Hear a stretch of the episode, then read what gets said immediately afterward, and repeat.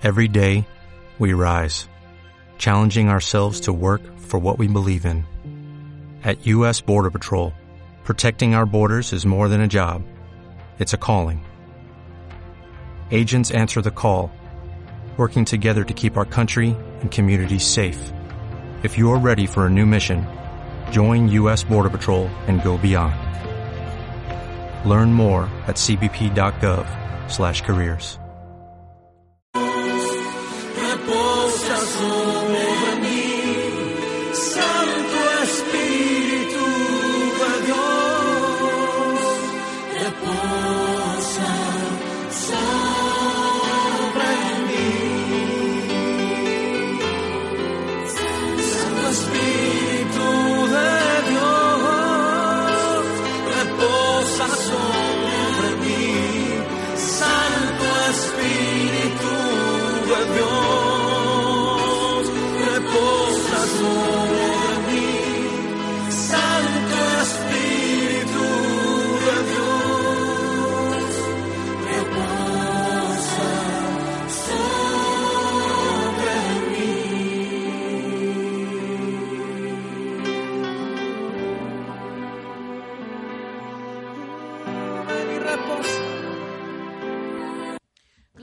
Dios, aleluya, amén. Ya estamos aquí con- en continuación de este tiempo de oración, amén, y de palabra de Dios. La verdad es un privilegio precioso estar aquí sirviéndole a ese Dios que nos dio vida, que nos rescató y que nos transformó, amén. Cuando nosotros no podíamos con nuestras propias fuerzas, Él llegó a tiempo, llegó para levantarnos, llegó para sanarnos. Así que vamos a estar orando rapidito y de ahí vamos a entrar con una pequeña palabra de parte de Dios y vamos a seguir orando, amén, porque sabemos que la oración es, es, es el, el alimento que nosotros necesitamos para nuestras vidas espiritual, para que nuestro espíritu esté conectado al Espíritu de Dios, amén. Así que vamos a orar y le vamos a decir, Señor, te damos gracias, gracias Padre por este día, Señor, porque tu fidelidad es grande, es por siempre y para siempre, Padre amado, porque tú eres un Dios grande y poderoso, Señor,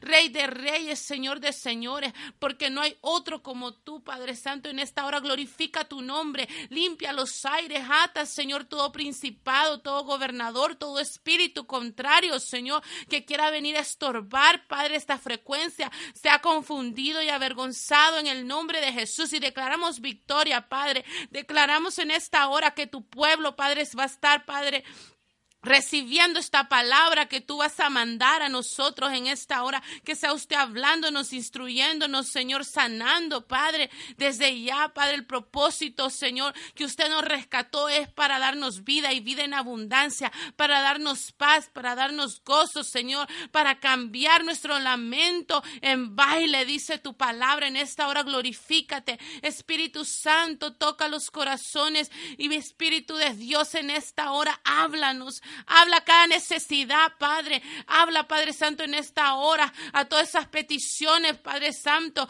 todas esas personas, Padre, que están pasando situaciones difíciles, sea usted llegando ahí en, en este momento, que su presencia se haga presente, que sea usted, Padre es bendito, ahí consolando, Padre, sanando, Padre, restaurando, Señor, en el nombre poderoso de Jesús te lo pedimos. Amén y amén. Así vamos a estar ah, leyendo rápidamente, amén, aquí en, en Daniel. Primera de Daniel capítulo 8, todos conocemos este hermoso libro. Y si tú eres nuevo, amén, si tú acabas de, de aceptar el Señor y, y no tienes mucho conocimiento, te recomiendo que leas este libro tan hermoso de Daniel completo, porque la verdad que este podemos podemos aprender mucho de los hombres del ayer. Así que vamos a leer su palabra honrando al Padre, al Hijo y al Espíritu Santo y dice así: "Y Daniel propuso en su corazón no contaminarse con la porción de la comida del rey, ni con el vino que él bebía." Pidió, por tanto, al jefe de los eunucos que no se le obligase a contaminarse. Y puso Dios a Daniel en gracia y en buena voluntad con el jefe de los eunucos. Y dijo el jefe de los eunucos a Daniel, temo a mi señor el rey que señaló vuestra comida y vuestra bebida, pues luego que él vea vuestros rostros más pálidos que los de los muchachos que son semejantes a vosotros, condenaréis para con el rey mi cabeza. Entonces dijo Daniel a Melzar, que es que estaba puesto por el jefe de los eunucos sobre Daniel, Ananías, Misael y Azarías. Te ruego que hagas la prueba con tus siervos por diez días y nos des legumbres a comer y agua a beber. Compara luego nuestros rostros con los rostros de los muchachos que comen de la ración de la comida del rey y hazte pues con tus siervos según veas.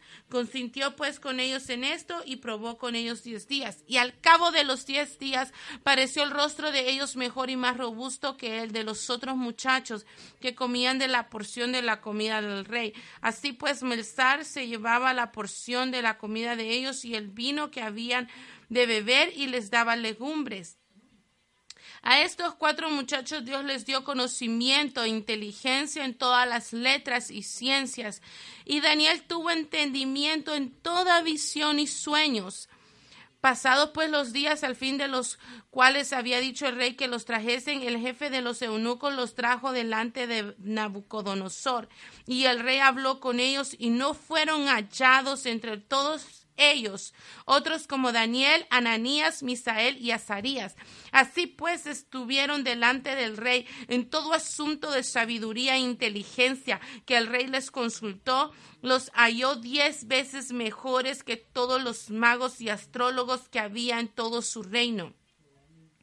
Gloria a Dios, ahí lo vamos a dejar. Mira qué preciosa palabra.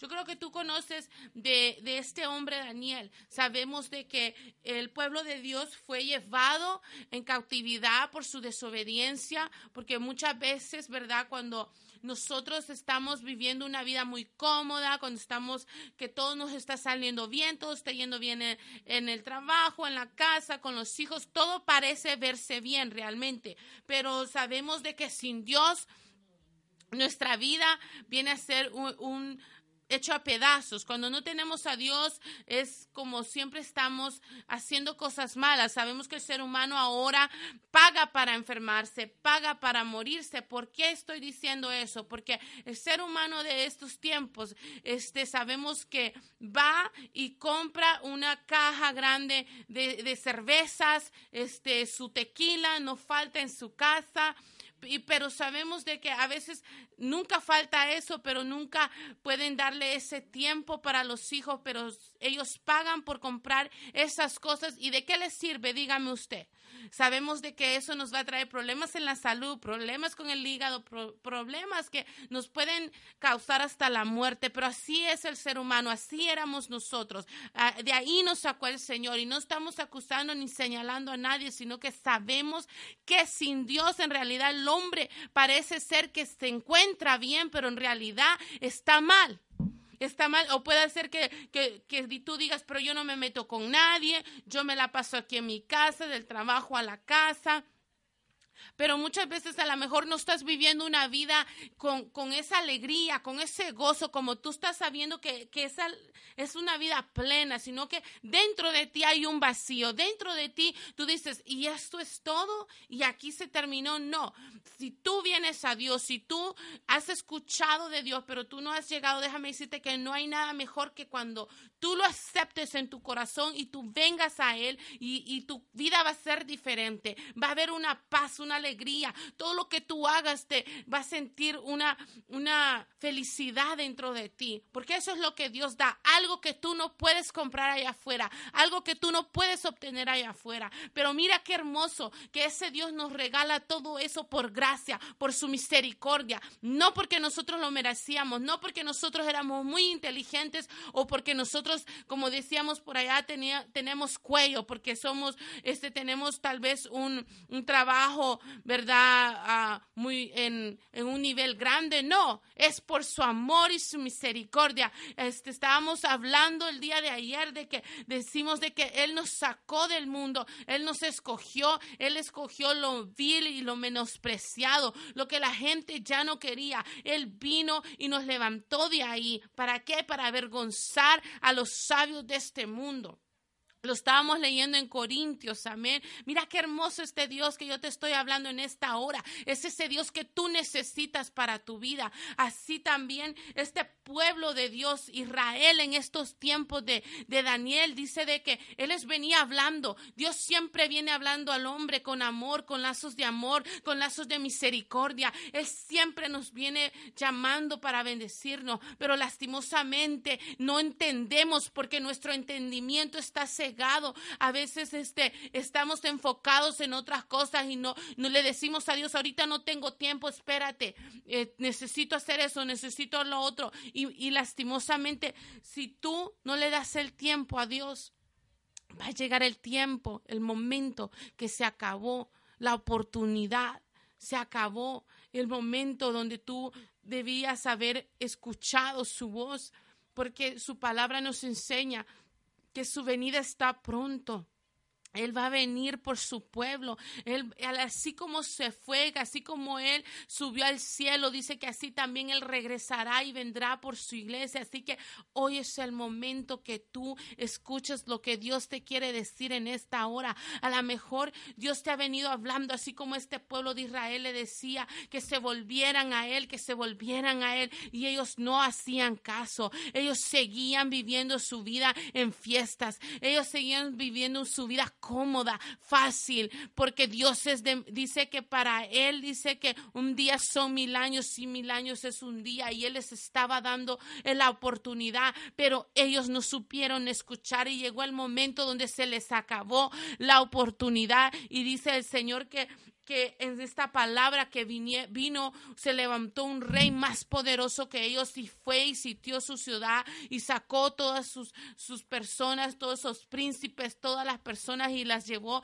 esclavas a Babilonia. Y dice que ahí se encontraban, dice que el rey pidió que trajeran príncipes, dice, para que les enseñaran este, las lenguas y todo, lo, todo el nuevo lenguaje, las nuevas costumbres que se hacían ahí en ese, en ese país. Pero mira qué hermoso, porque a veces, sí, a veces nosotros somos un poco lentos y esperamos, esperamos hasta que Dios empiece a tratar duro con nosotros para poder escuchar su voz, para poder humillarnos, para poder decirle, Señor, ahora sí tengo tiempo para que tú me hables, háblame en esta hora. Pues el Señor te está hablando y te está diciendo, este es el momento que tú tienes que venir delante de Él y presentarte y decirle, aquí está mi vida, ah, hazme como tú quieras, porque que eso es lo que el Señor quiere. Él te va a empezar a cambiar, te va a quitar eso que tú no puedes dejar, cualquier vicio, cualquier adicción que tú tengas. Solo Él puede romper esas ataduras, solo Él puede romper esas cadenas. Cualquiera que sea, a lo mejor eres mujeriego, a lo mejor te gusta decir muchas mentiras, yo no sé, a lo mejor te gusta jugar con los sentimientos de otra persona, te gozas haciéndole mal a otros porque te, te hace sentir como una satisfacción, te hace sentir como o te agrada que te sientes como más inteligente que los demás, pero déjame decirte que hay uno que te está mirando, hay uno que te conoce y todo lo que el hombre sembrare, eso segará. No creas que, que, oh, estoy así pasándomela muy bien, no. Llegará el momento como, como en estos tiempos que el Señor le dice hasta aquí, Israel hasta aquí. Y dice que fueron llevados en cautiverio, se, se, los llevaron a una tierra, a una nación que ellos no conocían, que ellos no entendían el lenguaje. Pero aún ahí, cuando tú le fallas al Señor ahí, aún cuando tú no quieres escuchar, pero Él tiene un propósito en tu vida y Él lo tiene que cumplir, porque así es Dios. Yo me recuerdo cuando yo regresé a los caminos del Señor, yo le empecé a decir, Padre, pero ¿Por qué me escogiste a mí? Yo no quiero estar aquí porque sentía que la carga era pesada, porque en realidad el Evangelio es para gente valiente, no para gente cobarde. Es tiempo que el pueblo de Dios se levante, que el pueblo de Dios se entienda para lo que fuiste llamado. No fuiste llamado solo para que vayas a la iglesia dos, tres veces a la semana. No fuiste llamado para eso. Tú tienes que tener una relación con Dios. Tú tienes que tener una comunión con Dios. Tú tienes que saber qué es lo que a Dios le agrada, qué es lo que a Dios no le agrada. Tú tienes que saber qué es lo que tú estás haciendo con tu vida. Si tú estás viviendo esta palabra preciosa, porque solo así nos vamos a poder ir con Él. este es el boleto a nuestra entrada al cielo, esta palabra que tú la puedas, eh, que tú la puedas llenarte de ella, que tú la puedas poner por obra, que tú la puedas vivir. No solo ser oidores de su palabra, sino hacedores de su palabra. Aquí está todo lo que tú necesitas saber. No tienes que andarle preguntando al vecino, no tienes que andarle preguntando al pastor. Tú quieres saber qué es lo que a Dios le agrada. Tú quieres saber lo que tú necesitas. Lee esta palabra. Aquí el Señor te ha dejado todo. Pero lastimosamente podemos ver cómo aún en los tiempos de antes se daba eso, de que de todas estas personas que trajeron de, de, Israel en cautividad, solo cuatro hombres, cuatro de estos muchachos dispusieron en su corazón cambiar, dispusieron en su corazón decirle al Señor, aquí está mi vida para que tú hagas algo diferente en ella. Solo estos cuatro muchachos, de todos esos príncipes que trajeron, solo cuatro muchachos le dijeron a Dios, aquí estoy, cámbiame, te necesito he, fallado, hicimos las cosas mal, sí entendemos que, que no estuvo bien, desobedecimos, no quisimos escuchar tu voz, pero ahora estamos aquí y proponer, proponer en su corazón. Mira qué precioso dice, y Daniel propuso en su corazón no contaminarse. Qué, qué hermoso, hermanos. Él, él dice que empezó con ese sentir primeramente empezó por, por adentro, de, decirle, Señor, yo quiero, yo quiero cambiar, yo quiero ser diferente, yo quiero ser como tú, yo quiero vivir esa vida que a ti te agrada porque yo quiero salvarme, yo quiero la salvación, yo quiero ser luz en medio de este mundo de oscuridad. Yo quiero ser la diferencia. No, no queremos ser como más eh, en una persona más en, en una iglesia, en una congregación. No, queremos ser hijos de Dios. Entonces tú tienes que proponer en tu corazón en esta hora, decirle, Señor, ahora aquí estoy para que tú me cambies, para que tú me uses, para que tú hagas lo que tienes que hacer en mí. Y, y déjame decirte que esto, esto trae un precio. Esto no es así nomás porque aquí me va a llegar sentadito, bien cómodo, acostadito, bien cobijadito en mi cama. No, no, querido hermano. Lastimosamente no.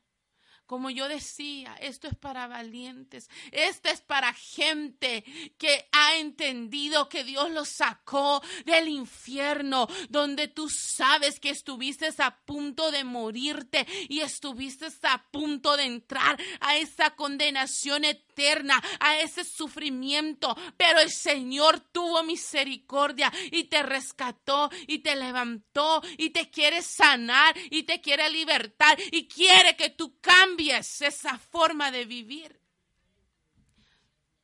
No importa si te, equivocaste, no importa el, el, error que hayas cometido, no importa si le fallaste, estás arrepentido, hay un dolor en tu corazón, tú sabes que estás mal, tú sabes que necesitas algo, tú sabes que sin Dios no eres nada, propone en tu corazón en esta hora decirle a Dios, aquí estoy, perdóname, límpiame, quiero ser diferente ayúdame, ayúdame. Ayúdame a cambiar, ayúdame a hacer como tú, a pagar el precio. Mira qué hermoso. Dice que estos hombres, aparte que propusieron en su corazón, no solo fue uno, oh, yo sí quiero, sí, sí, está bien, yo quiero. No. Sino que creyeron como, como, todos nosotros sabemos, esto no es solo de, de, oh, te acepto, Señor, y ya, ya te acepté, y ya todo está listo, yo voy para el cielo. No. La fe tiene que ir, dice, con, con obras, con obras de justicia.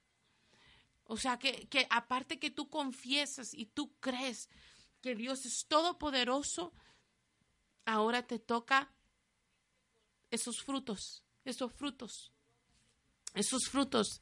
esos cambios. Eso es lo que quiere decir frutos, cambios. Eh, de, de, que si tú eres una mujer amargada, que no te gusta hablar con nadie, que, eh, que te gusta estar encerrada, tú vas a poder ir allá afuera y, y, y, tan siquiera a tu vecina hablarle de un Dios vivo, pero que traigas esos cambios en tu vida, no que sea solo como por afuera, nomás este, como hipócritamente, oh, sí, yo aquí, pero en tu casa, ni tú sola te aguantas. No, esto es, esto es verdadero. No engañamos a nadie. A Dios nadie lo puede engañar. ¿Por qué vas a vivir una vida en miseria? ¿Por qué vas a vivir una vida viviendo con Dios cuando tienes un Dios tan hermoso, tan precioso? ¿Por qué vas a vivir una vida mendigando? Eso es lo que pasa. Mira, lo que es lo que la Biblia nos enseña.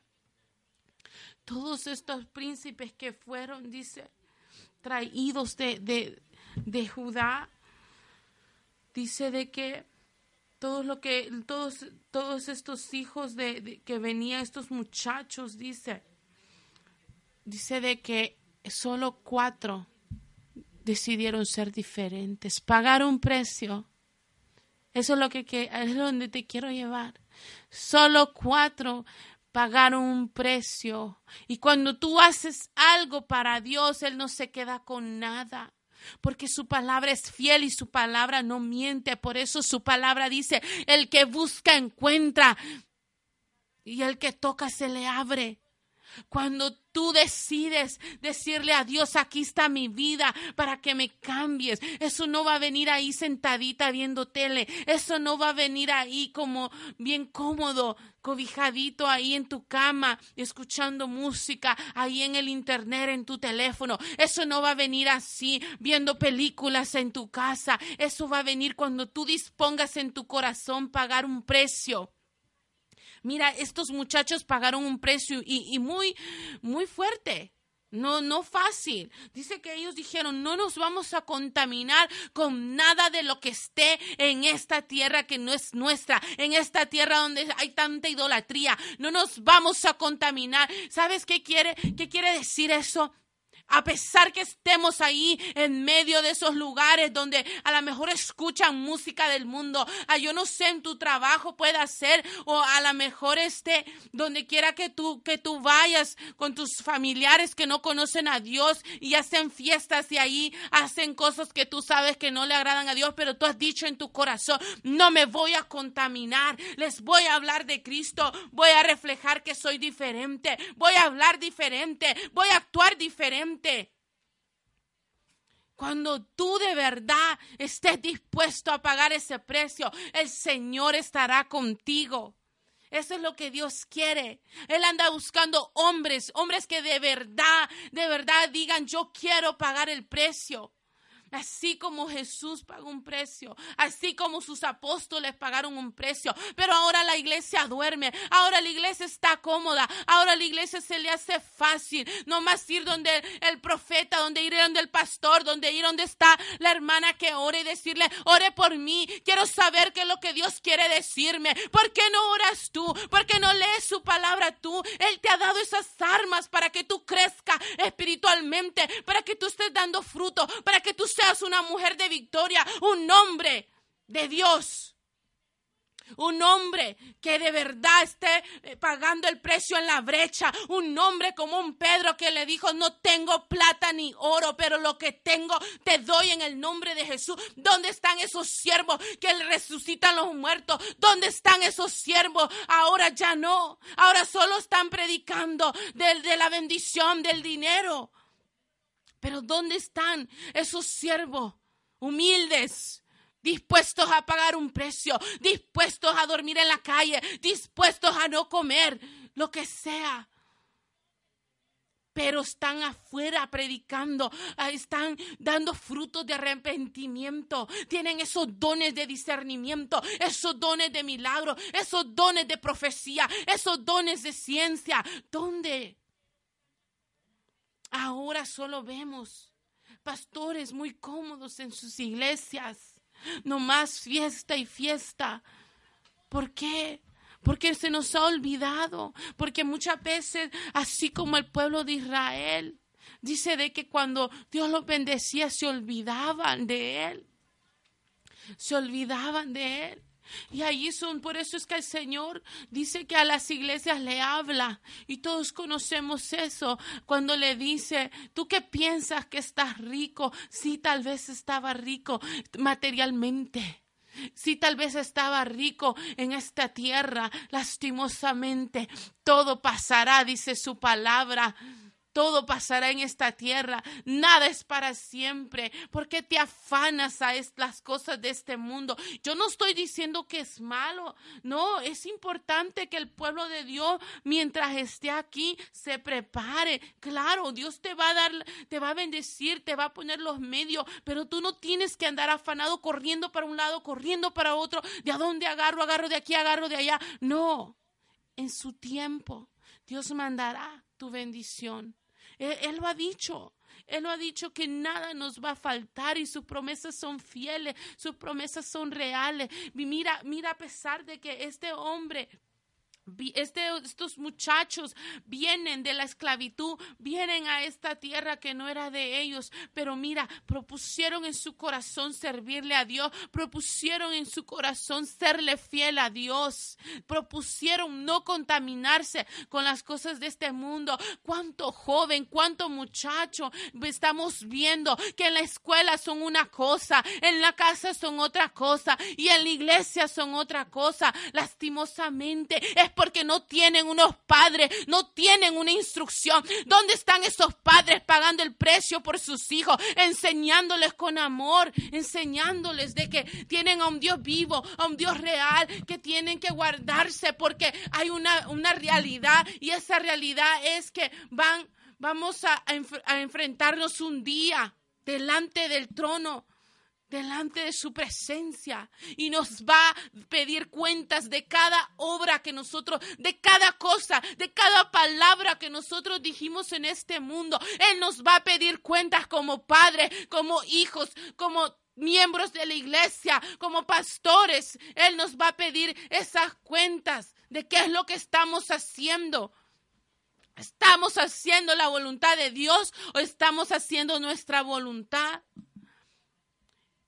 ¿Qué es lo que estamos haciendo para Dios? Estamos sacrificándonos, así como estos hombres que decían, este, hemos propuesto no contaminarnos, no vamos a retroceder, aún aquí en medio de, de aquí de este lugar donde no es nuestro, vamos a glorificar el nombre de Dios, aún aquí en este lugar rodeado de oscuridad, rodeado de gente que no conoce a Dios, vamos a hacer luz, van a ver algo diferente, porque ¿Qué es lo que va a hacer la diferencia en ti? La búsqueda, la entrega, esa oración, ese ayuno, la palabra de Dios, tus obras, tus hechos, cómo actúas cuando tú eres justo, cuando tú eres honesto, cuando tú eres sincero, cuando tú eres humilde. Pero ahora no, la iglesia ahora está llena de orgullo, está llena de vanagloria. Ahora la iglesia quiere ir el mejor vestido, el mejor carro, la mejor casa. Lastimosamente, la iglesia no ha entendido no he entendido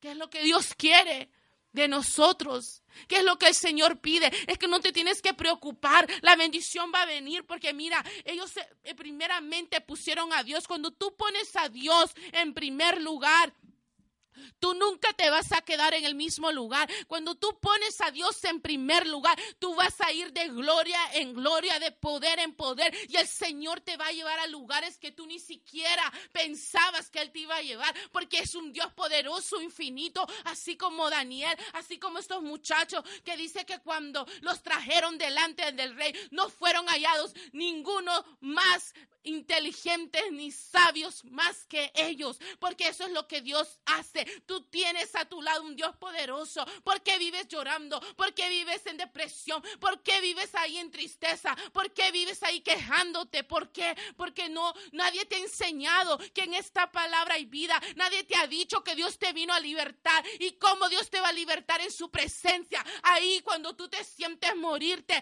ven delante de sus pies, humíllate y dile, "Señor, no aguanto Señor, yo no puedo, pero dicen que tú me puedes ayudar. Sáname, restaurame hazme libre, arranca de mí toda maldición, arranca de mí todo lo que no sirve. Eso es lo que tú tienes que hacer, eso es lo que tú, tú no tienes que ir a que nadie vaya a orar por ti, tú solito en tu cuarto, en tu recámara, allí, en la intimidad con Dios.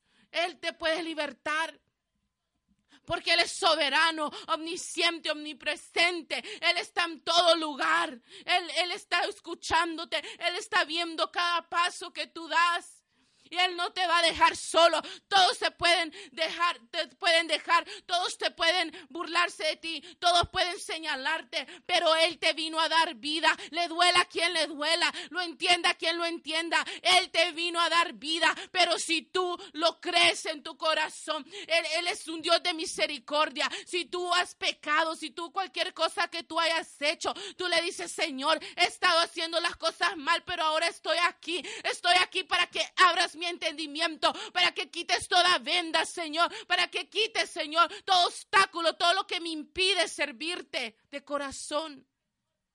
No importa la edad, mucha gente, mucha gente yo he escuchado que dice, no, pero es que eso está bien que lo hagan los jóvenes. Yo ya, yo ya estoy mayor, ya Dios sabe que yo no puedo. Dios ya, sabe que me duelen los pies, que la artritis, que, que la diabetes, que la cabeza el pelo, no. No, esto es para todos, sin importar la edad, esto es para todos.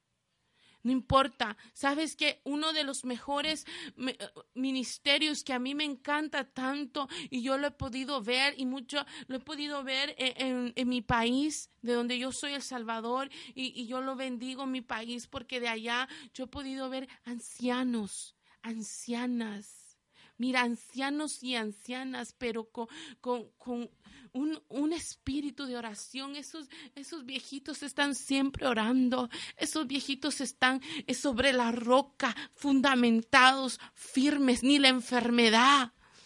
Ahora la gente pone de pretexto la enfermedad. ¿No te has puesto a pensar que a lo mejor Dios te está probando si de verdad eres fiel a Él aún en la enfermedad? Imagínate tanta gente en silla de rueda, pero hay muchas de esas personas aún en silla de rueda, ahí están en la iglesia. Ahí están, no se pierden ni un servicio. Y muchas veces los que todavía caminan están, no, es que ya es muy noche, yo no puedo salir en la noche porque me da el viento y me enfermo. No, mira Moisés. Mira, Moisés ya estaba avanzado de edad cuando Dios lo llamó y le dio una tarea bien pesada. No le dio algo facilito, no le dio algo de uno, dos, tres días. No, le dio un trabajo para toda su vida hasta que el Señor vino y se lo llevó. Ya estaba avanzado de edad. Igual Abraham. Pero, pero ellos, eh, Dios se presentó a sus vidas y ellos entendieron que, que esa era su oportunidad para ellos ser salvos, es que Dios los había escogido, que no importaba lo que la gente dijera, porque sí, muchas veces nosotros estamos llenos de errores, de imperfecciones, a lo mejor no tenemos la capacidad según nosotros para hacer lo que Dios nos manda, como ese Moisés que dice que tartamudeaba y tenía miedo y Dios le estaba hablando cara a cara, pero él decía, pero es que yo no puedo hablar, pero es que no me van a creer, pero es que y se preocupaba tanto por lo que la gente decía. Deja de preocuparte por lo que la gente dice, preocúpate por lo que Dios te está diciendo en esta hora, preocúpate por el llamado que Dios te ha dado. Por eso preocúpate, porque no todos tenemos un llamado, todos tenemos un trabajo en esta tierra. A la mejor tú, este, no, como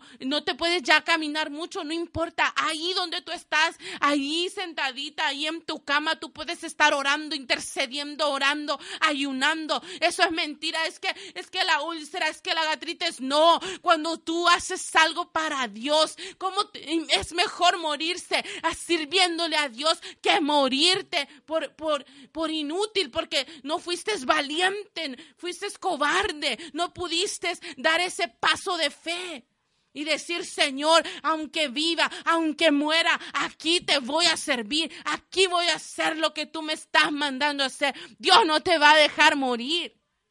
Es mentira. Es mentira, tú puedes sentir que te vas a morir, pero no te vas a morir. Mientras tú estés haciendo algo para Dios, tú no te vas a morir, porque Dios es un Dios de poder, porque no importa que se levante el diablo, porque no importa que, que los satánicos estén ahí haciendo sus brujerías, no importa que hagan sus ritos, no importa que hagan sus oraciones, que en esta hora sean enmudecidos en el nombre de Jesús, porque tenemos al Rey de Reyes, Señor de Señores, con nosotros. Y si Él está con nosotros, ¿quién contra nosotros? Es que el pueblo tiene que saber quién es su Dios. Lastimosamente, yo he escuchado en muchas iglesias, no, hermano, es que no, no vayamos a predicar allá afuera o no prediquemos en la radio porque el diablo se levanta.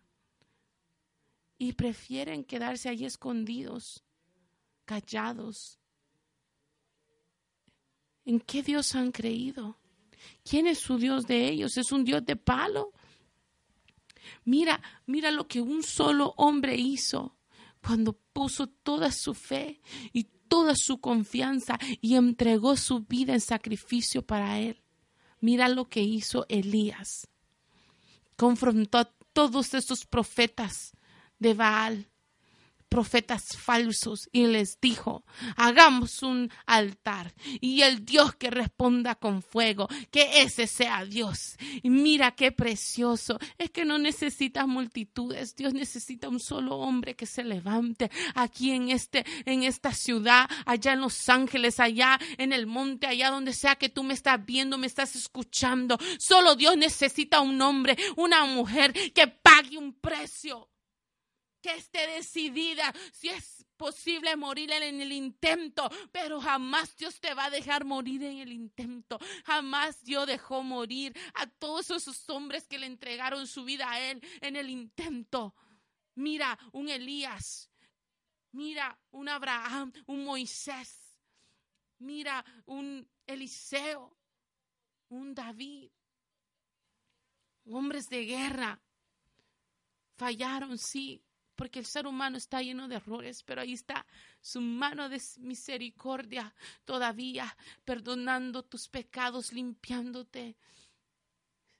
Por eso es que tienes que confesar qué es lo que te está impidiendo que te acerques a Él, qué es lo que te está impidiendo esos pecados ocultos, esa fortaleza en tu mente, es, esa atadura, ese demonio de fornicación. Yo no sé de lo que, lo que tú tengas, de, de esos pensamientos que no le agradan a Dios, de toda inmundicia.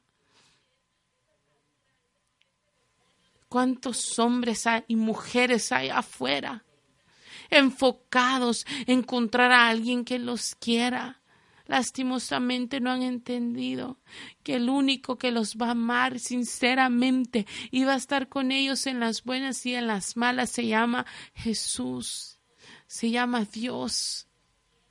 Y yo te entiendo, te entiendo perfectamente lo que tú puedas estar pasando, de que te sientes solo, que te sientes deprimido, que te sientes que nadie te quiere, que te sientes que todos te, te aborrecen, que tú no vales nada, que te sientes de que nunca has tenido un hogar, pobrecito de ti, ¿Cómo no? No le permitas al diablo que juegue con tu mente. No le permitas al diablo que meta eso en tu corazón. Tú eres un hijo de Dios. Solo tienes que esperar en Dios. Él va a mandar la persona adecuada. Tú solo encárgate de servirle y ser obediente.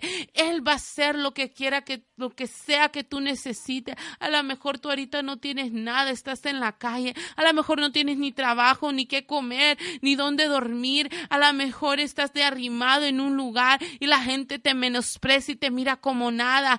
Pero déjame decirte que séle fiel a Dios. Busca su presencia en ayuno, en oración. Llénate de esta palabra. El Señor te va a levantar. El Señor te va a mover de ahí. No vas a estar ahí siempre. Tienes que creer que Él está contigo. Hace poquito yo escuchaba a alguien que decía, este, tú haz lo que Dios te dice que tú hagas y de lo demás Él se va a encargar. Y es verdad, tienes que creerlo, tienes que confiar. No importa que tú le hayas fallado a Dios, no importa lo que tú hayas cometido, todos, todos le fallamos a Dios diariamente con nuestros ojos, con nuestros pensamientos, con alguna palabra que la dijimos mal dicha a la mejor, con malas intenciones, con intenciones de lastimar al hermano, con intenciones de hacer sentir mal a alguien, con intenciones de hacer sentir menos a alguien, con intenciones de vanagloriarse ellos mismos. Déjame decirte que ya estamos le fallándole al Señor con una mirada, con un pensamiento, con un gesto. Los gestos dicen mucho, muchas veces. Las caras que tú pones cuando alguien está ahí que no te agrada y haces esos ojos así como quien dice, ahí viene este otra vez. Eh, ya está pecando, ya está fallándolo porque dice su palabra que el que menosprecia a su hermano es como un homicida. No tienes que eh, agarrar un cuchillo y matar a alguien, no con solo que tú ya estés hablando de él en mal, deseándole lo peor, maldiciéndolo, tú lo estás, estás haciendo un homicida, dice su palabra. Por eso es necesario que el, que el pueblo de Dios conozca esta palabra, conozca qué es lo que a Dios le agrada. Dios, Dios es fiel. Dios es fiel y más que fiel y por siempre fiel, aunque nosotros le fallemos. Mira, este pueblo le había fallado y estaba en otro lugar siendo como esclavo, pero aún ahí cuando tú propones en tu corazón volverte a Dios, dice de que Él les dio gracia, dice que no fueron hallados nadie más sabio, más entendido que esos hombres que se dispusieron a agradar a Dios, a serle fiel a servirle a Dios. Y dice de que, de que el rey les, les, daba, les daba regalos. Y aún en medio de las pruebas, cuando le vinieron las pruebas del horno de fuego, de la fosa de los leones, prefirieron morir en el intento. Mira qué precioso cuando tú amas a Dios con toda tu alma, con todo tu corazón, con toda tu fuerza, si tú estás dispuesto aún a morir en el intento, pero tú vas a serle fiel a Dios, no importa. Como decía Pablo, si vivo para él vivo y si muero, pues igual me voy con él. Él sabía para dónde iba, él sabía quién era su Dios. Pero ahora mucho, mucha iglesia dice, no, es que yo no me gusta salir allá afuera porque viera, la gente ah, el otro día le estaba hablando a una persona y casi me pega. Mira, hermano, es un privilegio. Es un privilegio que, que nos rechacen, que no, por, el, por, por predicar el nombre de Dios, con Él también lo hicieron. No importa que nada nos detenga, que nada nos apague, que nada nos haga quedarnos ahí cómodos. No, tú tienes que anhelar más, tú tienes que anhelar más, tú tienes que buscar más. Esto es para todos. Esto no es solo para unos, pero lastimosamente ahora a la iglesia se le hace fácil andar mendigando ese pan y diciéndole, hermano, no, ¿qué dice Dios que haga? Hermano, ore por mí porque quiero saber qué es lo que Dios dice. Pareciera como que Dios fuera un brujo, como ya, ya solo falta que le diga, hermano, tíreme las cartas para saber qué es lo que tengo que hacer. No, hermano. Tú tienes el poder. del mismo Dios que tiene el profeta, que tiene el pastor, lo tenemos todos. Tú tienes que estar dando de gracia lo que de gracia has recibido. Tú tienes que estar alimentando, aunque sea tu familia, aunque sea tus nietos, aunque sea tus hijos, aunque sea tu vecino. Tú tienes que estar conocedor de quién es tu Dios. Tú tienes que buscar más de su presencia para llegar al final, porque esto es una batalla, esto es una lucha, esto no es fácil como yo te digo. Tenemos lucha no contra sangre ni carne, sino contra principados, contra huestes, contra todos esos demonios que meten debilidad en la iglesia, división, meten orgullo, meten envidia, meten celo, meten egoísmo, meten tantas cosas y la iglesia y la iglesia está ahí bien contaminada, criticándose, hablando del uno al otro, en vez de estar yendo a evangelizar, en vez de estar poniéndose de acuerdo en ayunar, cuánta necesidad hay allá afuera.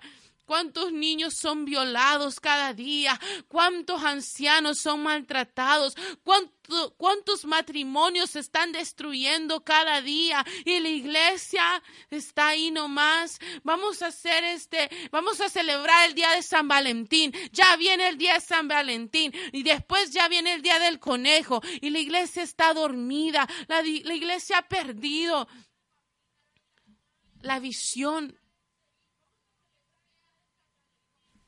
Lastimosamente, un día nos vamos a presentar delante de Él y nos va a decir, ¿qué hiciste? ¿Qué hiciste? ¿Dónde está tu talento? ¿Lo multiplicaste? Si tienes uno, si Él te dio uno, tienes que darle dos. ¿Dónde? ¿Qué hiciste con lo que Dios te dio? Eso es lo que Dios quiere, que nosotros vivamos una vida en victoria. Él nos quiere bendecir así como Él puso. Mira, estos hombres no, no predicaron tanto. Estos hombres tal vez no fueron allá a predicarles a toda esa gente, pero se mantuvieron en santidad, y en, comunión con Dios. Dice que Daniel oraba. Yo, quiero que tú leas este libro de Daniel. Él pagó un precio. Es que las cosas de Dios no te van a venir así facilito nomás. Aquí oren por mí. Gracias Señor, ya lo recibí. No, tienes que pagar un precio en ayuno, en vigilia, leyendo esta palabra. No lo, no lo vas a obtener ahí viendo esos programas. No lo vas a obtener ahí viendo películas. No lo vas a, obtener ni aún, ni aún viendo predicaciones. Es que, es que tú tienes que tener tu propia identidad y tu propia comunión, intimidad con Dios. Esto, esto tiene que ser así porque Daniel así fue, estos hombres así fueron. Ellos, e, ellos pagaron un precio, ellos no comían carne, ellos no tomaban vino, ellos se guardaban. Dice que puras legumbres y agua. Tú te puedes imaginar cuántos años estos hombres comieron legumbres y agua y ahora la iglesia no quiere ni ayunar. Ayuno hasta las 12 del mediodía y wow, ya el santo ya está bajando en la montaña. No. Aún Jesús, que era el Hijo de Dios, pagó un precio. Aún Jesús, el Todopoderoso, dice que Él fue y, ayunó 40 días. Pagó un precio. Pagó un precio al despojarse de su gloria y a venir a este mundo a humillarse, a ser abofetado, a ser golpeado. Pero ahora a la iglesia no le pueden decir nada porque me voy de la iglesia, porque estos hermanos no son hermanos, oh, me ofendieron, no me saludaron. Qué lástima, qué tristeza que la iglesia está dormida. La iglesia necesita despertar. Tú como creyente tienes que estar haciendo algo para este mundo. Mira, los tiempos son difíciles. Sabemos de que cuando, cuando el Señor empezó a perseguir la iglesia, a lo mejor esa era la, la única forma donde la iglesia iba a orar y ayunar. ¿Por qué vas a esperar que el Señor mande una prueba? ¿Por qué vas a esperar que el Señor mande algo fuerte para tu familia, para tu vida, una enfermedad, yo qué sé? ¿Por qué vas a esperar? Así como, como Dios lo tenía que hacer a cada rato con el pueblo de Israel, porque eran duros. Eran bien duros de corazón.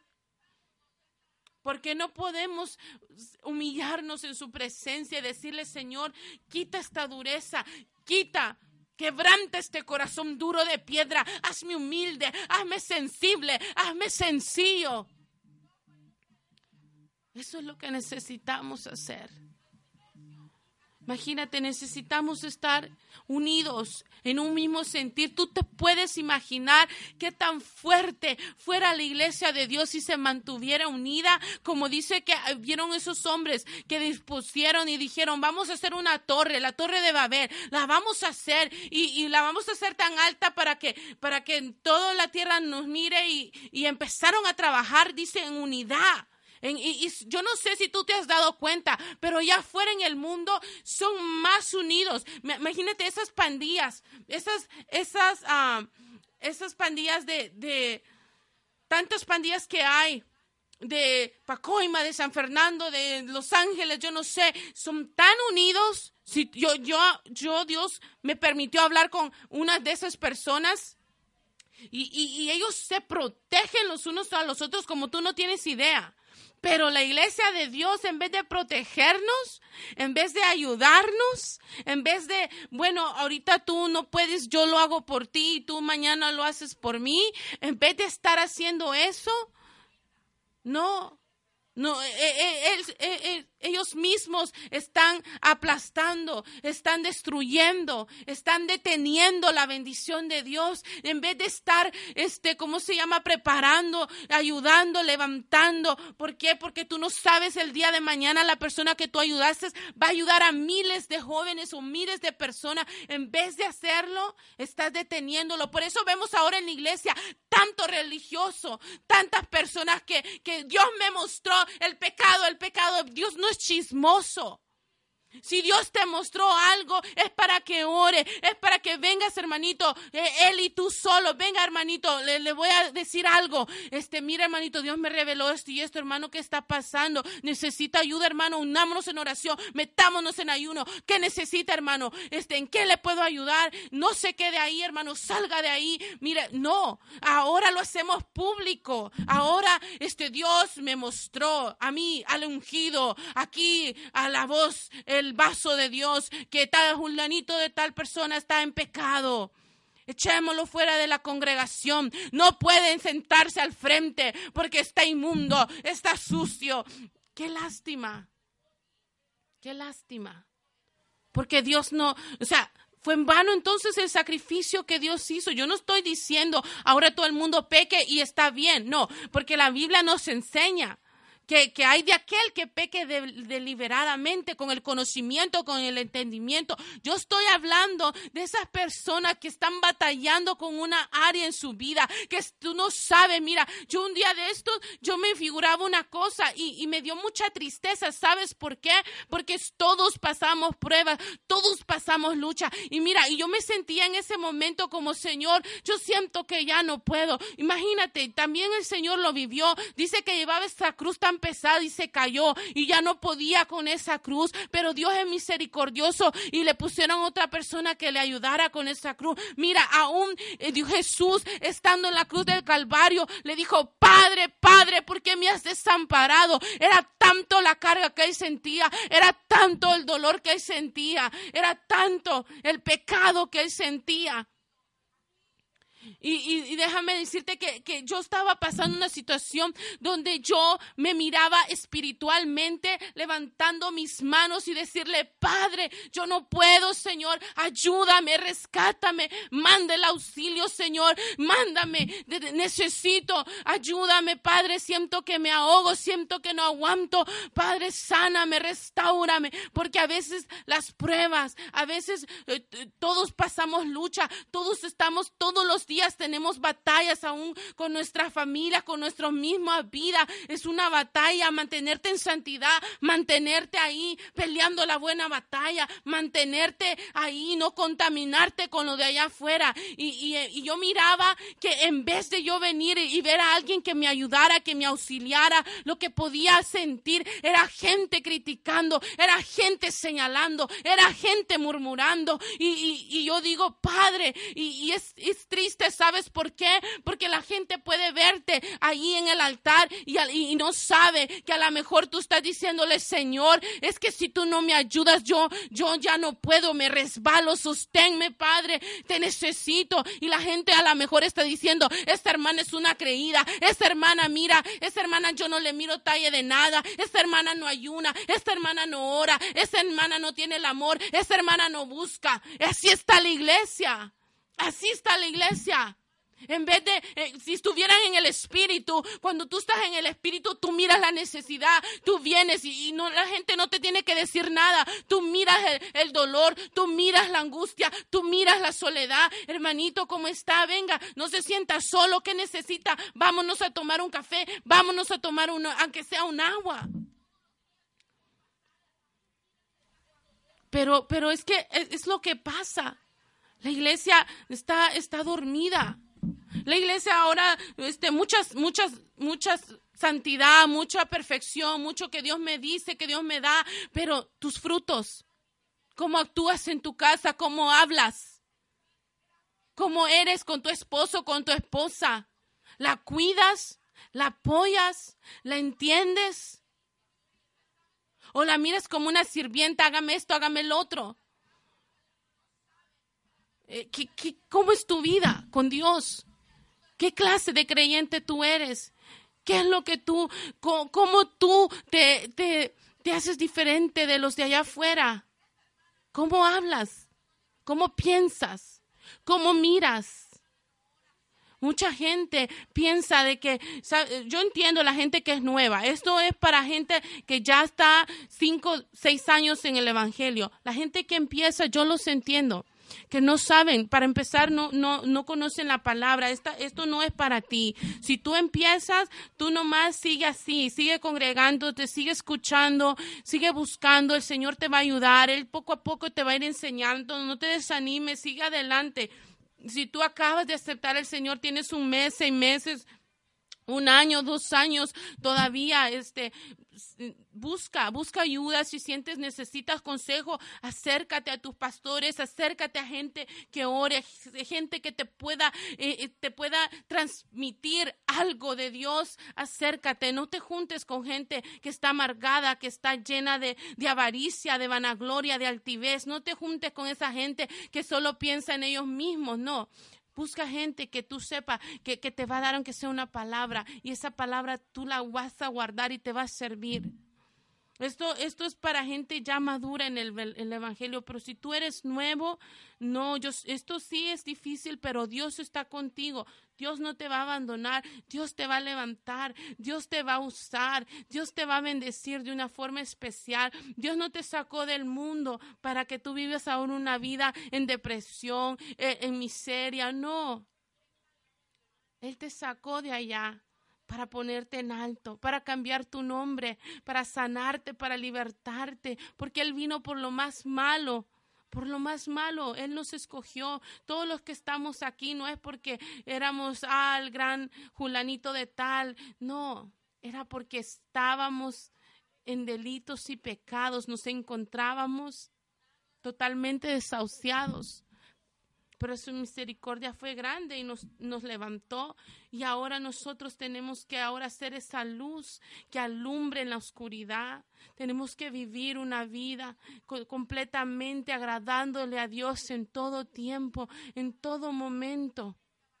En todo tiempo la iglesia de Dios tiene que tener eso siempre. Dios me está mirando, Dios me está escuchando. Dios viene pronto. Puede ser ahorita en el próximo tres minutos que su venida venga, que suene la trompeta. Estoy lista, estoy preparada. Tú, esos, algo, esas cosas la iglesia tiene que tenerla en la mente siempre, cada minuto. ¿Qué estoy hablando? ¿Qué estoy viendo? ¿Le agrada a Dios? ¿Por dónde me estoy yendo? ¿Será que esto que estoy haciendo lo estoy haciendo bien? Eso, eso es lo que la iglesia tiene que estar haciendo intercediendo, orando los unos por los otros. La oración tiene poder. Cualquier cosa que tú estés pasando, cualquier necesidad. Mira, Daniel dice que oraba tres veces al día. tres veces al día oraba este hombre. No dice la cantidad de, tiempo, pero yo me imagino que este hombre no oraba 15 minutos ni 10 minutos para que Dios le, le, dice que Dios le entregó Mira qué precioso dice. Dice, Dios les dio conocimiento e inteligencia en todas las letras y ciencias. Y Daniel tuvo entendimiento en toda visión y sueños. Daniel tuvo entendimiento en toda visión y sueños. ¿Cómo obtuvo Daniel ese don tan precioso? ¿Será que lo obtuvo ahí sentadito? Viendo programas, tomándose una tacita de café, de chocolate. No, lo obtuvo en la presencia de Dios. Lo obtuvo porque pagó un precio y ese precio fue vivir en santidad, no contaminarse con lo de allá afuera. Y cuando yo estoy hablando de no contaminarse allá afuera, estoy hablando no lo externo, porque muchas veces lo confundimos. Mira, yo soy una persona que yo no, en lo personal, yo me pongo velo para orar yo sola en mi casa, cuando estoy sola, yo me pongo mi velo y me gusta, me miro hermosa, me miro preciosa. Pero si yo voy a un lugar y no tienen velo, también. Dios es Dios.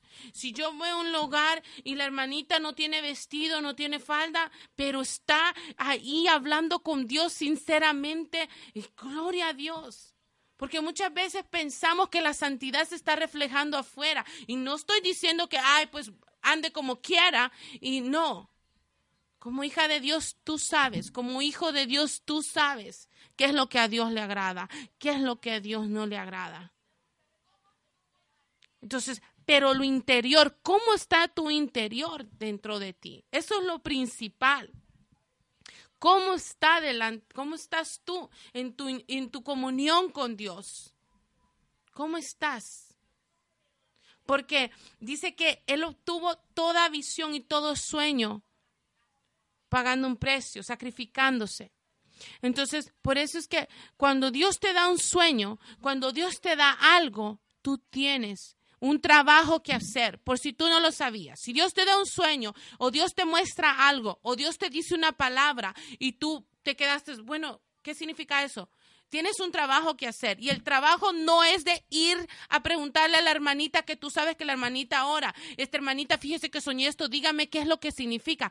Claro, si tú eres nuevo está bien, ve y pide consejo. ¿Sabes cuál es tu trabajo? Orar y decirle, Señor, revélame ahora.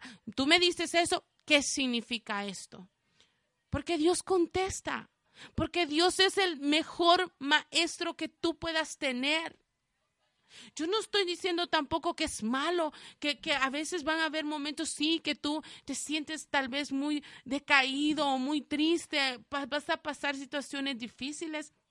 Y vas a necesitar que alguien ore por ti. Sí, van a haber momentos que lo vas a necesitar. yo estoy hablando con todas esas personas que han caído en un enfriamiento, que han caído en una comodidad de que ahora solo quieren todo facilito. Venga a mi casa y ore por mí. Este, o si no, van y ya desde, desde que llegan levantando las manos porque quieren que oren por ellos, pero no, ok, pero ya oraste tú en tu casa. ¿Ya le hablaste con Dios en tu casa? Está bien cuando tú oras y ayunas y esa respuesta no llega, entonces sí, pide ayuda. ¿Qué estoy haciendo mal? ¿Por qué no? Porque a veces dice que que oramos y pedimos y no recibimos porque pedimos mal. Y a lo mejor si nadie nos instruye, si nadie nos enseña, necesitamos ese consejo, necesitamos esa instrucción. Entonces ahí es cuando tú tienes que venir a buscar ayuda, pero es porque tú ya oraste, ya ayunaste, ya leíste la palabra y, ya clamaste y adoraste y, y estás esperando ya un buen tiempo y no llega ni una sola palabra. Entonces sí Busca consejo, busca ayuda. ¿Qué estoy haciendo mal? ¿Qué necesito? ¿Estoy haciendo esto? Ah, ¿Qué pasa? Está bien entonces. Porque mira qué triste de tantos muchachos que llegaron deportados en este, en, este libro que hemos leído, solo cuatro, solo cuatro obtuvieron que Dios los bendijera, solo cuatro. ¿Y los demás qué pasó? ya no se dijo más de los demás. En el libro ya no se, ya no se escuchó más de ellos. Y así está la iglesia. Así está la iglesia. ¿Pero por qué? Si todos tenemos el mismo Dios. Todos tenemos al mismo Padre.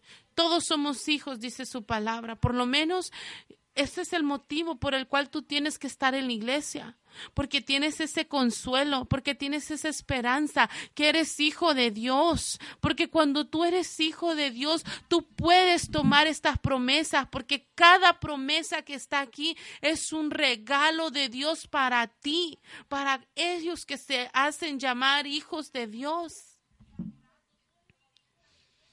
Así que eso es lo que el Señor ponía ahora en mi corazón. Y es que necesitamos que la iglesia despierte. Necesitamos que la iglesia se levante. Mira, ah, los, los satánicos aquí han, hasta han hecho un rito. Yo, yo creo que todos lo han visto en las noticias, que, que hicieron su, su, su, esta estrella de ellos. Y, y, en esa estrella hicieron todo el mapa de Little Rock, de Lancaster, de Pandel, de Corcio, de, de, de todo alrededor. Y, y hasta le tiraron sangre de a saber qué, si de humano, de animal, yo qué sé. y han declarado que todas estas tierras son de ellos. Es para que la iglesia esté clamando en ayuno y en oración, declarando libre estas ciudades, declarando toda esa gente que anda allá en la calle, perdida, sin Dios, en drogas, en alcohol, declarando que Dios va a hacer algo en ellos cuando nosotros pongamos las manos sobre ellos, cuando nosotros oremos por ellos, esos demonios van a salir fuera, porque la misma palabra dice que, que tú no quieres vivir como cristiano una vida aguada. Está bien cuando tú no conoces, pero hoy Dios te está diciendo las armas que Él te ha entregado. Él te ha entregado poder, iglesia. Él te ha entregado algo grande, precioso. No es para que estés durmiendo, no es para que estés sentado, es para que estés trabajando en ello.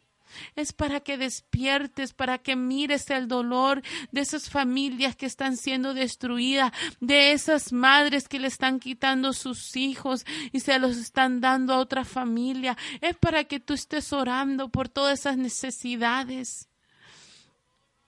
Y mira, y, y eso es lo que el Señor quiere de nosotros, que despertemos, que entendamos que hemos sido llamados, dice la palabra de Dios, de que, de que los discípulos fueron a orar por, por un endemoniado.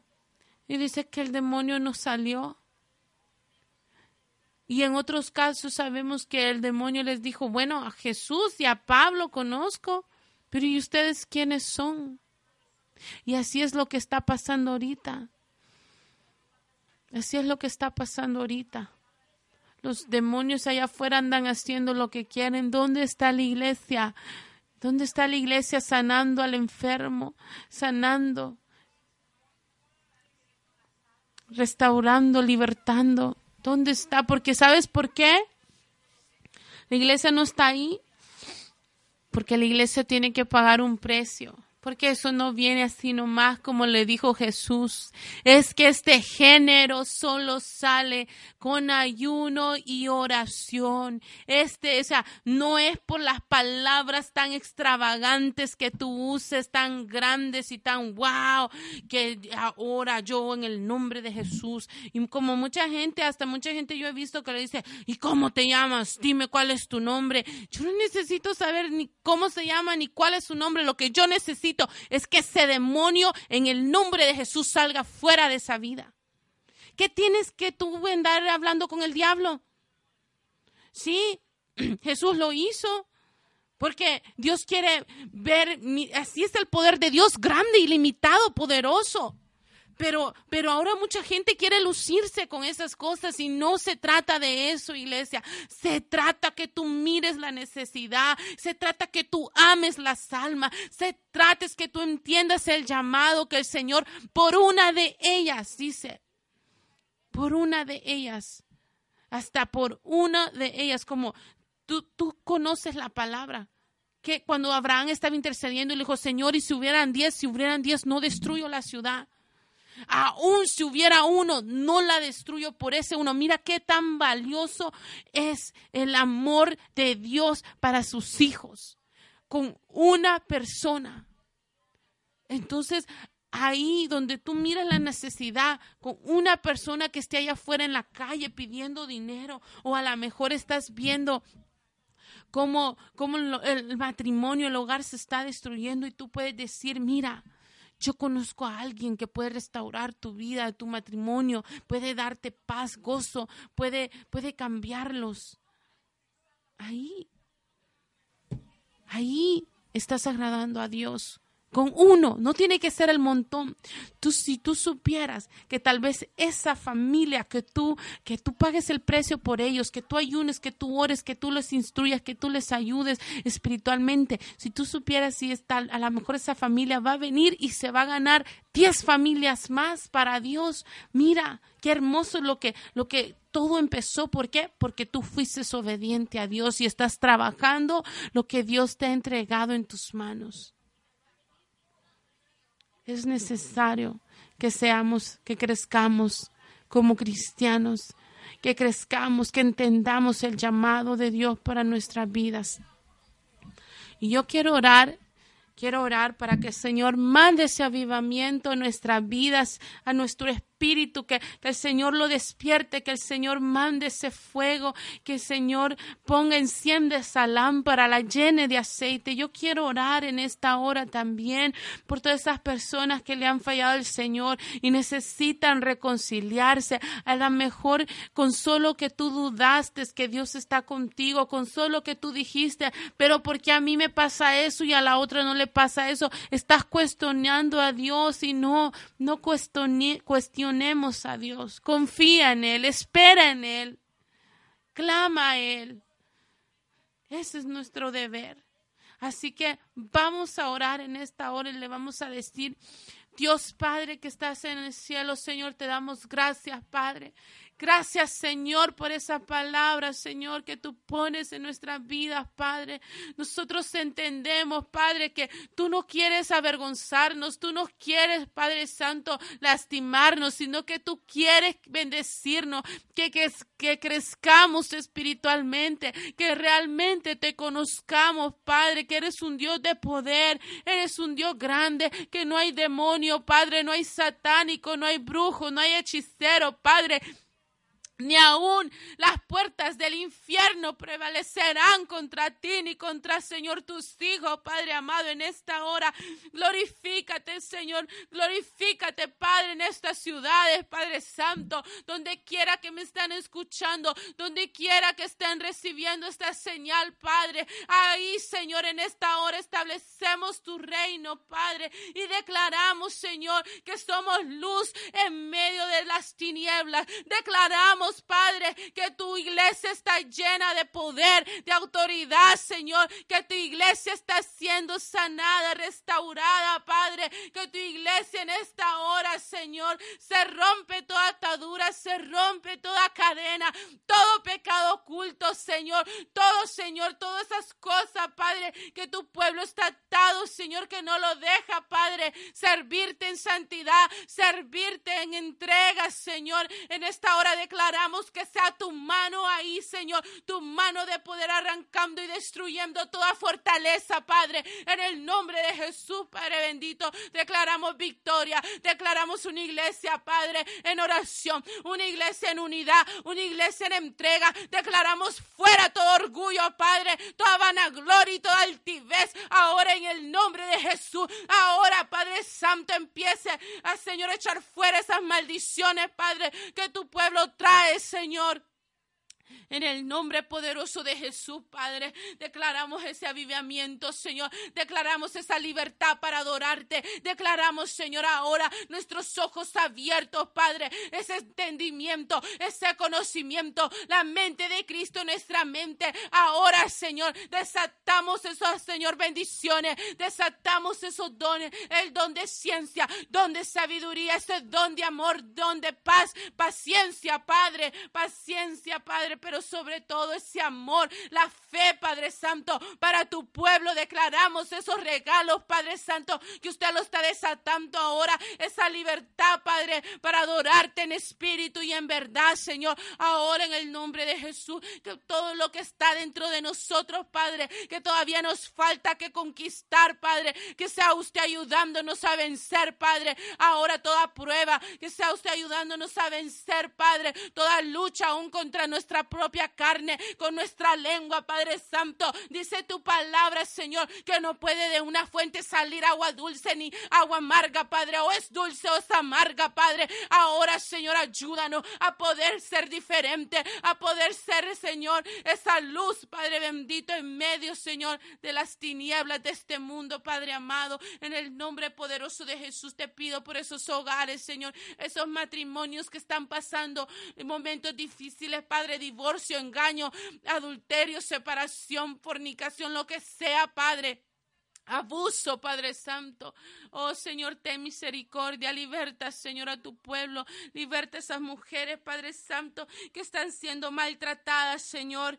Padre, liberta su vida. Liberta Padre, que ya puedan entender que ese no es el propósito de Dios para ellas. Que necesitan, Señor, ser libres, Señor, de ese maltrato. Ser libres, Señor, de ese abuso, Padre Santo. En esta hora que esas mujeres pueden conocerte y puedan ponerte ti primero, Señor, porque cuando te ponemos primero, cuando buscamos primeramente el reino de Dios y su justicia, todo vendrá por añadidura. Oh, gracias Jehová, gracias Señor, porque eres un Dios vivo, eres un Dios grande, eres un Dios poderoso. Exalta tu nombre, Padre, empieza a sanar, empieza a sanar, el Señor, ahí donde está esa enfermedad, que sea tu mano, que sea tu Espíritu Santo, que sea esa llama de fuego, Padre, purificando, sanando, restaurando ahora también esos corazones duros, esos corazones incrédulos, esos corazones llenos de orgullo. Quebrante esos corazones, Padre, que están equivocados, que han entrado en un error, Padre, y nadie los hace salir de ahí, Padre Santo. Sea usted, Padre, ablandándolo, sea usted sanando y arrancando, Padre todo lo que nos sirve, Señor, toda envidia, todo celo, toda vanagloria, Padre, ahora en el nombre de Jesús, Padre. Oh, desate esa garganta, Señor, desate esa garganta, Padre, que tu pueblo te reconozca, que tu pueblo, Padre Santo, no se avergüence de decir que son hijos tuyos, Padre amado, porque tu palabra dice que si no, si nos avergonzamos, Padre, de declarar tu nombre, usted también se avergonzará de nosotros, usted también nos negará, Padre, si nosotros te negamos, Padre, en esta tierra. Ten misericordia, Señor, en el nombre poderoso de Jesús, Padre bendito. Así también te pido, Señor, por todas esas personas, Padre, que a lo mejor, Señor, te han fallado y se sienten lejos de ti o a lo mejor no te conocen, Padre, te han escuchado, pero tienen temor a entregarles su vida, entregarles tu vida a ti, Señor. Sea usted en esta hora, Padre. Sea usted, Señor, en el nombre de Jesús, restaurando, Padre. Sea usted, Señor, en el nombre de Jesús, Padre bendito. Él no, Él no te vino a condenar, Él te vino a dar vida. Tú tienes que creer lo que dice esta palabra, que si tú te arrepientes, y si tú reconoces y si tú lo declaras con tu boca que le fallaste, pero que lo necesitas porque no quieres vivir esa vida miserable en el pecado, Él va a estar presto a escucharte, está presto a levantarte, está presto a ayudarte. No importa lo que los demás digan, no importa si los demás critican, te señalan, pero tú de verdad estás arrepentido.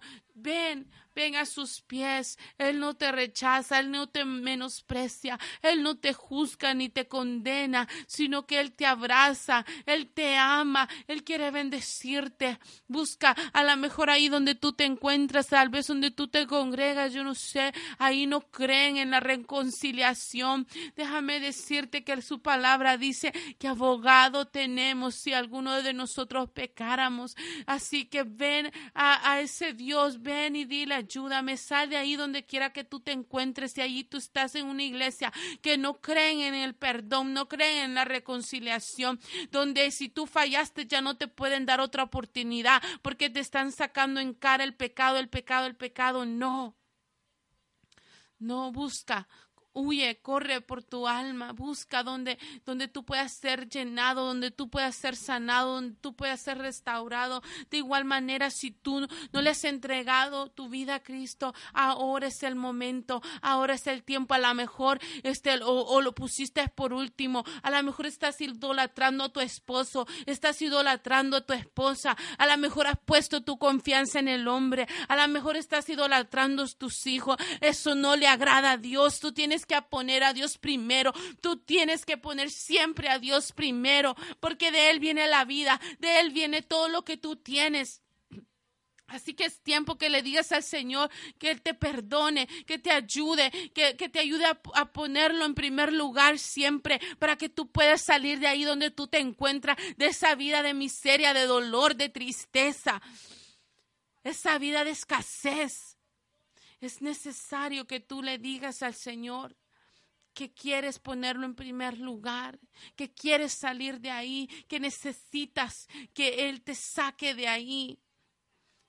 Así también declara, dile que le das permiso que entre a tu corazón y que te y que te ponga tu nombre en el libro de la vida y que perdone tus pecados. Si tú tomas ese paso, ese acto de fe, déjame decirte que no te vas a arrepentir. Eso es lo mejor. Eh, yo estuve apartada de Dios tanto tiempo y ahora que he, conocido a este Dios de, de, amor, de misericordia, le digo, le digo a Dios, ¿por qué no pude entenderlo antes? ¿Por qué tuve que padecer y sufrir tanto? ¿Por qué no pude entender que me buscabas para bendecirme, para amarme, para darme vida? Para ayudarme. ¿Por qué no lo pude entender?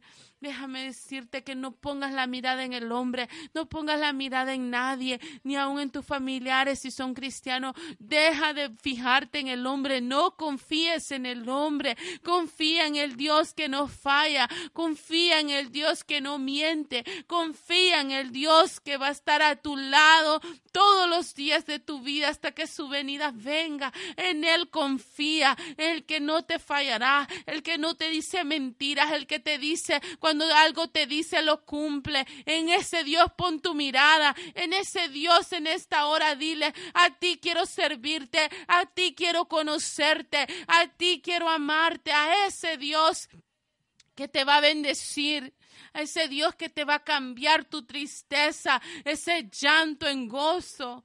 En esta hora, a Él ríndete en esta, en esta hermosa hora.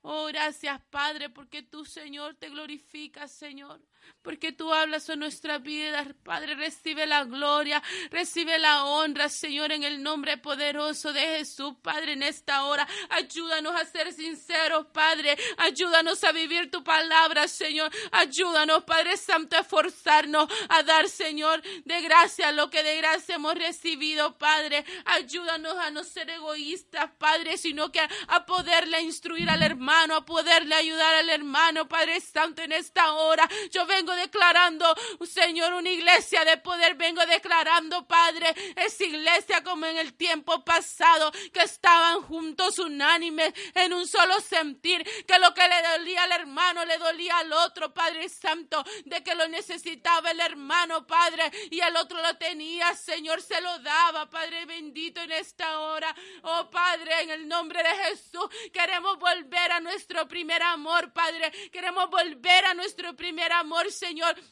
Ahora en el nombre de Jesús, Padre Santo, manda ese avivamiento, Señor, que podamos ir a las calles a rescatar, Señor, esa oveja perdida, a rescatar, Padre Santo, al drogadicto, a la prostituta, Señor, al homicida, Señor, al asesino, Padre Santo, en esta hora, en el nombre de Jesús, papá. Oh, gracias Señor. Gracias Padre. Aleluya. Tú eres poderoso, maravilloso Señor. Quédate con nosotros todos los días de nuestra vida, Padre Santo. Ahora en el nombre de Jesús, papá, te pido Señor por los presos, por los enfermos, Padre. Y así también te vengo pidiendo, Señor, por esta nación, Padre. Oh Padre, que esta nación pueda reconocerte nuevamente, Señor.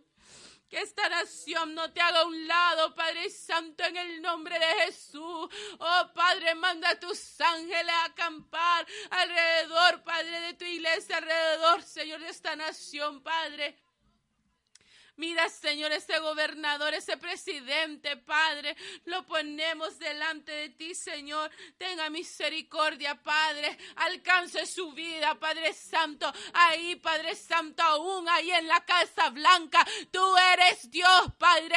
Tú eres Dios de toda carne, de toda la tierra, Padre Santo. Y su plenitud, Padre, aún de todo el universo. Tú sigues siendo Dios, Señor, en esta hora. Declaramos, Padre, que aún en la Casa Blanca. Ahí, Padre Santo, tus hijos estarán. Ahí tus hijos entrarán, Padre bendito, en el nombre poderoso de Jesús. Padre, declaramos que tu palabra llegará a esas vidas ahí, Padre Santo, a esos gobernadores, Padre, aún al presidente, que ahí llegue tu palabra, Señor, para que pueda, Señor Tu palabra será el cambio que necesitamos, mi rey. En el nombre de Jesús, papá. Que sea usted cancelando todas esas leyes que se levantan en contra de tu pueblo, en contra, Padre, del pobre, en contra del inmigrante. Señor, cancelamos todas esas leyes, Padre Santo, del diablo ahora en el nombre de Jesús, papá. Declaramos un pueblo bendecido. Declaramos un pueblo en victoria, Padre Santo. Ahora, Señor, mira, el hombre dice una cosa, pero tú tienes poder para cambiar esas cosas, Padre. Declaramos, Señor, que usted cancela estas leyes, Padre Santo. Declaramos, Señor, bendecida esta nación, una nación próspera, una nación bendecida, Padre, por el poder de tu palabra, Señor. En el nombre de Jesús, papá.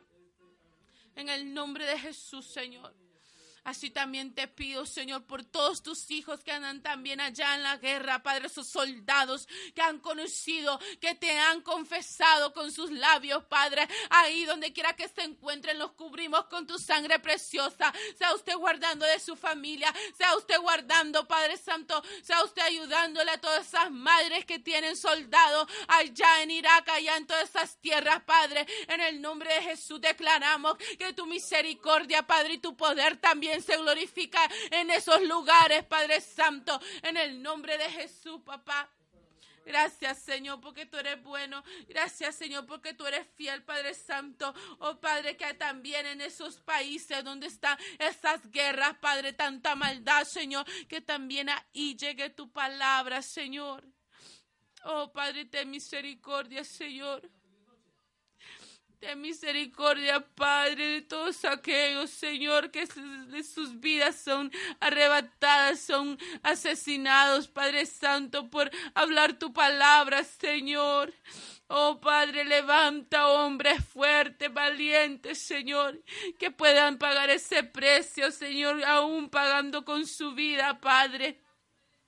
Oh Señor, toque la vida de esos terroristas, de esos hombres malos, Señor. Aún de esas personas que matan a los cristianos. Así, Padre, como lo hiciste con Pablo, Señor, que dice tu palabra que él, Padre Santo, los arrastraba a los creyentes, Padre. Y los, Señor, los torturaba, los azotaba, Padre. Y aún a muchos los mataba, Señor. Pero tu misericordia lo alcanzó, Padre. Así también te misericordia misericordia, porque sabemos que lo hacen por ignorancia, Padre Santo. Ten misericordia, Padre, revélate a su vida, Señor, para que tu palabra corra y sea glorificada, Padre amado. En el nombre poderoso de Jesús te lo pedimos, Padre, y te damos gracias, Señor. Creemos, Padre, que usted ya nos escuchó, Señor. Ayúdanos a perseverar, ayúdanos a mantenernos, Señor, fiel en santidad hacia ti, Padre. Ayúdanos a ser sinceros, Padre Santo. Ayúdanos a tener ese amor del uno hacia el otro, Padre, en el nombre de Jesús. Te damos la gloria y te damos la honra, Señor. Aleluya, amén y amén. Gloria a Dios. Sabía cómo hacerle fiestas a Dios. Me refiero al rey David. ¿Cuántos conocen su historia? ¿Cuántos saben que él sabía hacerle fiestas realmente a Dios? A él no le importaba que aún su familia, su esposa le menospreciara y le dijera, qué vil te has visto hoy por hacerle una fiesta a tu Dios. ¿Está usted dispuesto a hacerse vil delante del Señor por esa fiesta que quiere hacerle a Él?